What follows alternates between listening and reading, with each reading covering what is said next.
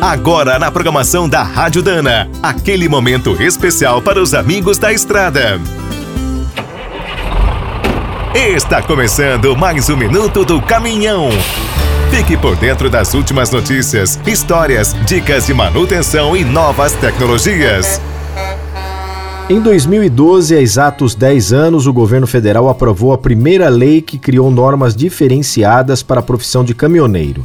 No papel parecia tudo perfeito, mas logo surgiram os problemas. O ponto mais polêmico era o descanso obrigatório. Onde iriam parar? Ao contrário de vários países, inclusive alguns vizinhos, o Brasil nunca criou essas estruturas. E para dormir nos postos é preciso gastar. Nos últimos anos, a solução foi passar a conta para os motoristas. As concessionárias construiriam as áreas e cobrariam nos pedágios. Não é a solução ideal, mas pelo menos está dando certo. Em alguns estados, como São Paulo, os pátios começaram a sair do papel. Outra boa notícia é que as primeiras estruturas inauguradas são muito seguras e caprichadas, parecidas com as encontradas na Europa. Contam com portaria 24 horas, banheiros, duchas, sala de descanso com TV e internet, lavanderia, mesas para refeições e bebedouros. Para dar uma ideia do movimento, uma dessas áreas, na cidade de Bocaina, perto de Jaú, recebeu 1.047 caminhões no primeiro mês. Nos últimos anos, também anunciaram a construção de grandes pátios privados em vários estados, mas até agora muito pouco foi feito.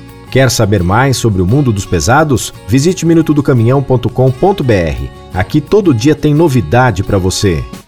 O Minuto do Caminhão é um oferecimento de Spicer e Álvaros. Desde 1947, uma dupla imbatível em componentes de transmissão, suspensão e direção. Comemore com a gente. Dana, 75 anos de Brasil.